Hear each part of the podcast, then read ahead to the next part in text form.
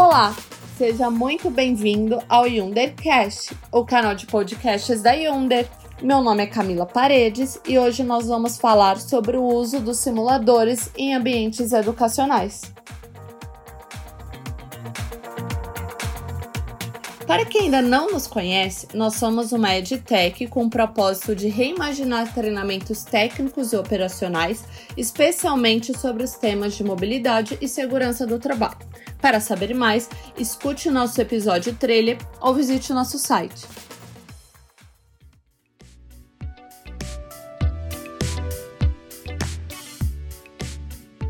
Não é novidade para ninguém que no mundo em que vivemos possuímos diferentes formas de locomoção. Do carro ao avião, todos possuem um objetivo comum: transportar os usuários com segurança até seus destinos. Você já parou para pensar nas semelhanças entre esses meios de transporte? E no treinamento das pessoas responsáveis pela condução segura?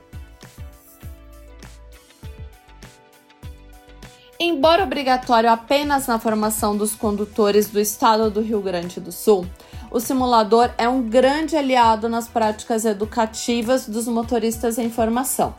E até mesmo para aqueles que estão reciclando seus conhecimentos, a utilização dos simuladores contribui muito para o processo de aprendizagem e desenvolvimento do aluno, que pode se beneficiar tendo uma aprendizagem imersiva, utilizando mais de dois sentidos ao mesmo tempo.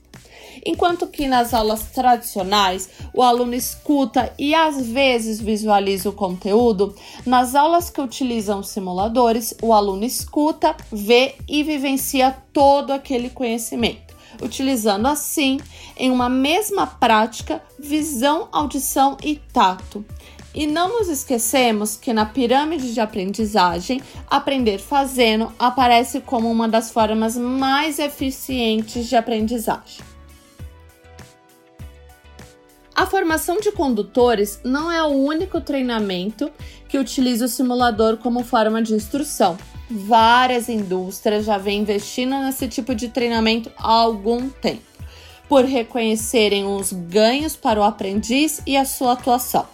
Podemos citar como, por exemplo, a empresa responsável pela operação do metrô da linha amarela da cidade de São Paulo, que treina seus maquinistas através de simuladores. A indústria aeronáutica é um outro exemplo de eficácia de treinamentos em simulador. Afinal, já utilizam essa prática pedagógica há bastante tempo. Os pilotos são treinados desde aproximadamente 1910, quando a inexperiência e a falta de habilidade específica fizeram surgir a necessidade de uma preparação inicial para o manejo dos controles das aeronaves e para as condições existentes em voo. Como seria muito perigoso treinar os pilotos no próprio avião, passou-se a utilizar os simuladores. Muito além do transporte, podemos citar também a indústria médica como outro exemplo de utilização de simuladores como meio para aprendizagem.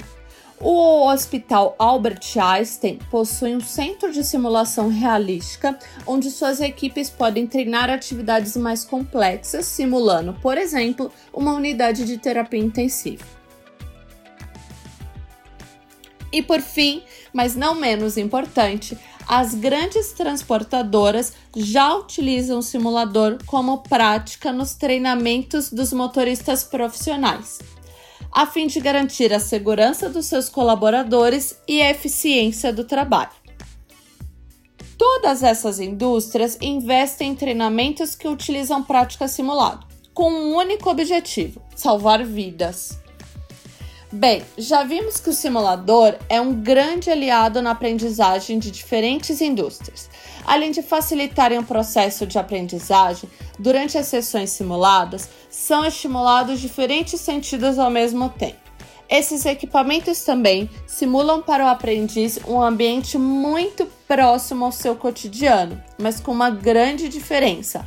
Aqui ele pode errar com segurança. Isso faz com que o aprendiz fique no centro do processo de aprendizagem.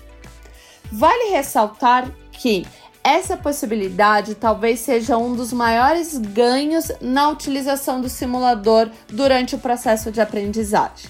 é uma possibilidade única de poder simular situações perigosas e reais, podendo treinar várias vezes, sem colocar a vida de ninguém em risco.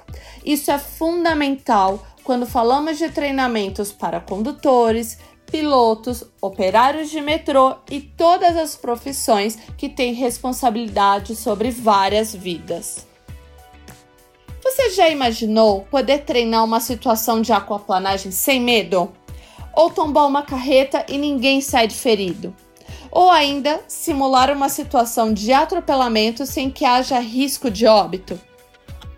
Pois tudo isso é possível realizar no simulador. Situações que antes eram apenas estudadas na teoria podem ser vivenciadas sem nenhum perigo.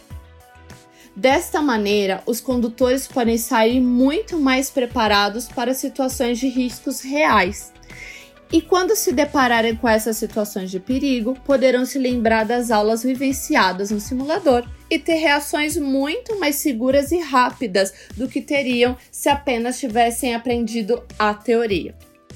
Como tudo que praticamos, internalizamos, e como diz aquele velho ditado, a prática leva à perfeição. Sem dúvida, a prática no simulador é uma grande aliada, contribuindo para o aumento da segurança no trânsito, tornando os meios de transporte ainda mais seguros e confiáveis e proporcionando uma maior segurança aos motoristas. Vale lembrar que, como prática pedagógica, os simuladores se enquadram em dois tipos de metodologias: as ativas, onde o aluno é um personagem principal, incentivado a todo momento a desenvolver uma capacidade de absorção de conteúdo de maneira mais autônoma e participativa, e a imersiva, onde o foco é a aprendizagem e a experiência, onde o aluno é colocado em situações reais, porém sem se expor ao risco.